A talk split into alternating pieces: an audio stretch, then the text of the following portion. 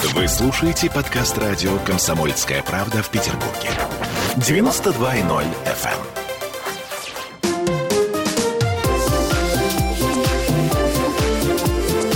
эм. Открытая студия.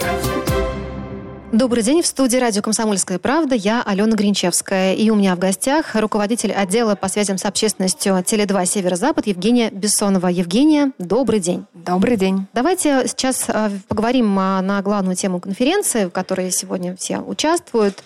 А, бумага «Новая роскошь». Роскошь ли? И, по-вашему, бумага и цифра – это конкуренты либо партнеры? Слушайте, ну, медиамикс никто не отменял до сих пор, да, и тема актуальна. На самом деле, мне кажется, нельзя как-то так в общем и в целом э, рубить с плеча.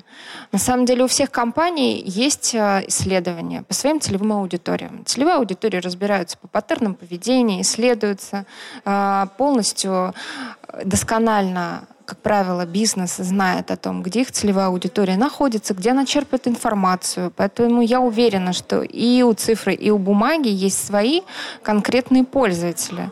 Соответственно, и пока что да, никакие исследования не говорят о том, что бумага не востребована.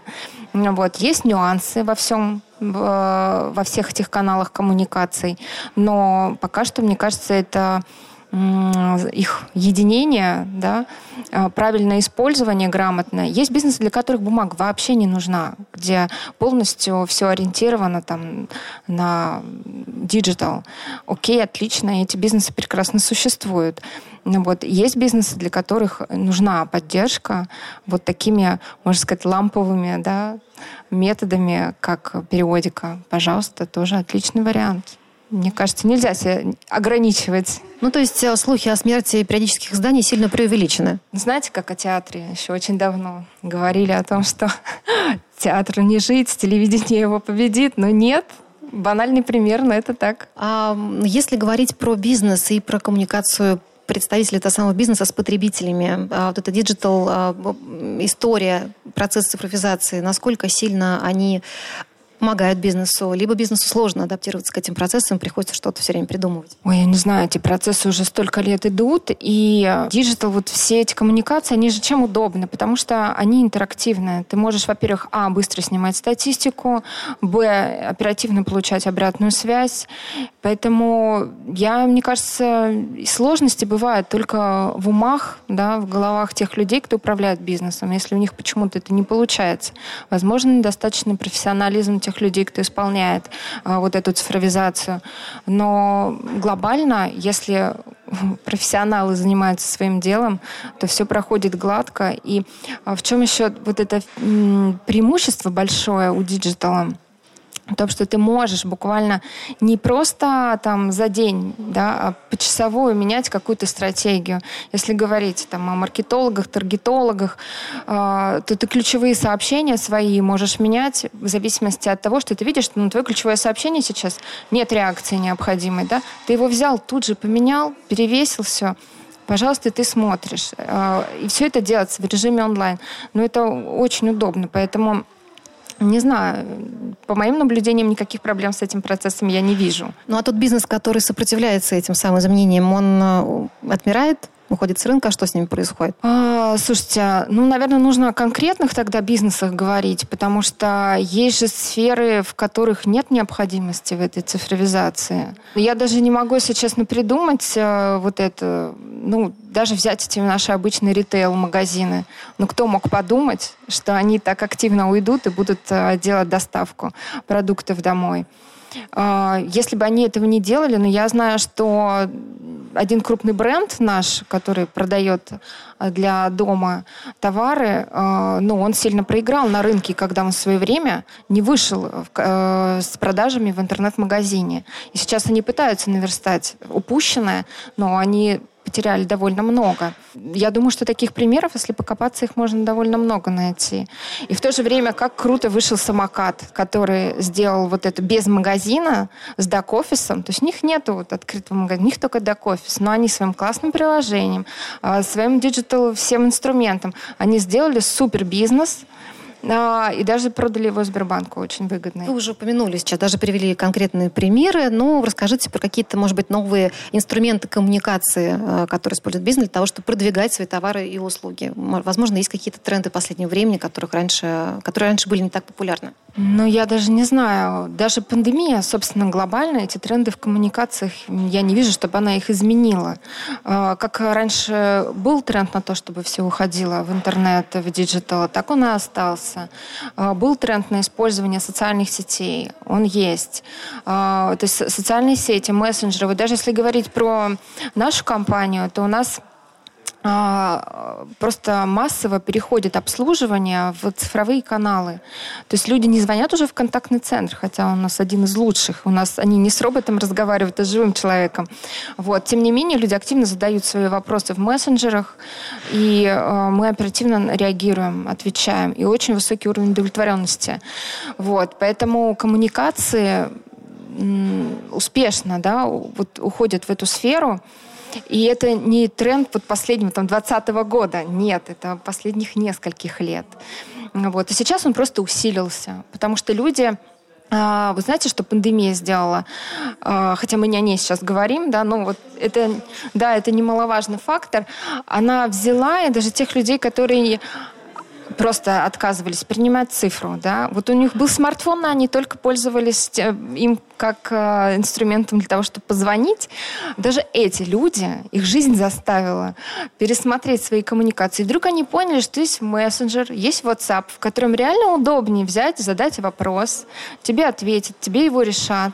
Тебе не нужно там звонить, э, мешать кому-то, если у тебя там задние шумы какие-то, громко, тебе неудобно, некомфортно. Ты можешь оперативно и быстро решать вопросы вот таким способом.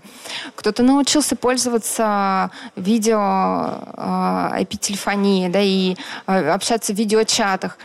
Вот, и люди открыли новые возможности. Поэтому вот у нас, допустим, мы видим, что у нас трафик в сети растет колоссально у нас, как у провайдера, всей вот этой цифровизации, потому что на наших сетях она в основном происходит, и этот трафик падает на нас, мы видим этот всплеск, что действительно пользование услугами растет цифровыми.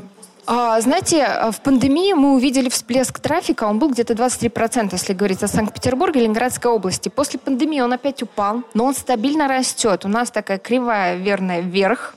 Вот. Трафик у нас уверенно растет. Э, по Петербургу примерно в два раза у нас трафик вырос за этот год. Ну, примерно такими темпами он рос и раньше. То есть, если там плюс-минус. Ну, вот. Поэтому, в принципе, тренд этот сохраняется. То есть был всплеск, потом опять подупало, но все равно все стабильно-стабильно растет. То есть люди стабильно больше, с каждым днем больше пользуются всеми цифровыми услугами. То есть все-таки цифра в итоге охватит, наверное, все и, и так и победит. Ну, это мой такой мини-прогноз. А если э, говорить о том, чему все-таки люди, по-вашему, доверяют больше, какому носителю информации? Бумажному, либо электронному? Можете свой личный какой-то опыт, либо пример привести? Потому что есть мнение о том, что если человек читает что-то написанное на бумаге, у него доверие к этому больше, чем то, что он встречает на просторах интернета. Так ли это, как вы полагаете?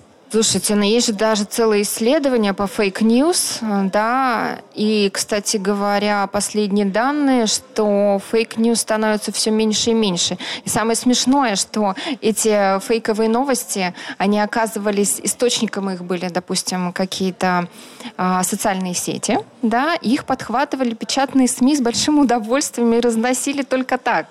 Ну вот, но это если говорить о профессионалах, кто коммуникациями занимается, да, мы, наверное, знаем все эти нюансы. Поэтому я для себя, как специалист в этой сфере, разницы большой, честно скажу, не вижу. Но у меня есть привычка критического мышления, да, заключается она в том, чтобы проверять и не один раз. Любой факт, который ты нашел, если у тебя есть хоть какие-то сомнения, даже если их нету, и ты хочешь куда-то их ретранслировать, лучше их перепроверить. Найди как минимум три достоверных источника, которые его подтверждают. Вот, поэтому для меня так, да, но если брать общую массу, я думаю, что здесь не стоит предполагать, нужно на исследование опираться. Вот. Я таких исследований не знаю, честно признаюсь. Вот. А, чисто интуитивно могу сказать, что для сейчас для ну, как бы современного поколения, да, а, поколения миллениалов, э, я думаю, что для них нет разницы. И, скорее всего, они даже меньше сталкиваются с бумажными носителями и больше сталкиваются с электронными, со статьями в интернете. И вот я зачастую, у меня дочке 17 лет, и я вот слушаю какие-то их разговоры с ребятами, как они обсуждают какие-то там по биологии. А вот вы знали, даже сейчас уже не вспомню что, но э, какие-то научные там открытия, да, вот, и они обсуждают. А вот ты видел в Инстаграме, в Black Science, а там говорили о том, что да-да, вот, а там, значит, было о том, что, э, оказывается, морская звезда, она может жить бесконечно. И они все, пойдем гуглить, нужно проверить, почему морская звезда может жить вечно. Вот, то есть, а, ну, даже в этом возрасте я смотрю, ну, ничего ребята мыслят, пытаются как-то анализировать. Как же быть с этим утверждением а, в отношении того, что молодежь наша сейчас м, мало читает? И вы сами привели в пример Инстаграм, Google, но слово про книгу живую я не услышала. Наверное, я не обладаю каким-то широким кругом знакомства молодежь, с молодежью. Вот. А, смотря о ком идет речь, тем, кому в районе 20 лет, ну, не очень много у меня таких знакомых. Но вот про свою дочь могу сказать, что она, если она читает книги, то она читает в основном а, такую художественную литературу. И, безусловно, она у меня умоляет. Мамочка, подари мне на Новый год, пожалуйста, Нила Геймана, но вот именно вот книжку, вот именно бумажную. Вот. Хотя я, например, слушаю аудиокниги. Я бумажные книги уже не читаю от слова совсем. Вот. Я в этом плане, я говорю, ты у меня как бабулечка вообще. А, ну, мне казалось, что наоборот, она должна быть там прогрессивная, там, а, более смелая в открытии новых возможностей технологий. Но нет, она вот так вот. Мне так с книжкой уютно. Хорошо, Женя, почему вы сами тогда не читаете бумажные книги? Это какой-то пережиток прошлого для вас? Или вы идете в ногу со временем и выбираете более, скажем, новые методы осваиваете того же самого чтения? Во-первых, у меня весь мой рабочий день, он за компьютером. У меня очень устают глаза. Поэтому, когда мне хочется, я как пытливый ум меня не, не отпускает, и я все время хочу чего-то новое, интересное почитать, какие-то инсайты для себя услышать, найти. И уже вечером нету сил, честно говоря, читать эту книжку глазами. Я поэтому аудиокниги слушаю. А, у нас в Теле2 большая библиотека. И это библиотека электронная. Поэтому даже если я выбираю какие-то книги, их нет у нас в бумажном виде. Вот, и поэтому я читаю их на компьютере. Но в основном это аудиокниги, которые я предпочитаю. Это вот просто моя такая специфика. А у дочери моей у нее куча свободного времени. Конечно, она там не сидит, глаза не ломает вот, на работе. И, конечно, она может себе позволить, наверное, это роскошь. Вот так взять для меня. Это, это мой, конечно, сугубо личный взгляд. Вот. А говорить об этом как-то более масштабно, это нужно смотреть исследования. То есть, подытоживая нашу с вами беседу в рамках сегодняшней конференции, бумага – это все-таки роскошь? Конечно, роскошь. Со всех точек зрения. Даже с точки зрения экологии. Спасибо большое. Напоминаю, что беседовали мы с Евгенией Бессоновой, руководителем отдела по связям с общественностью компании «Теле2 Северо-Запад». Женя, спасибо вам большое. Спасибо вам. Открытая студия.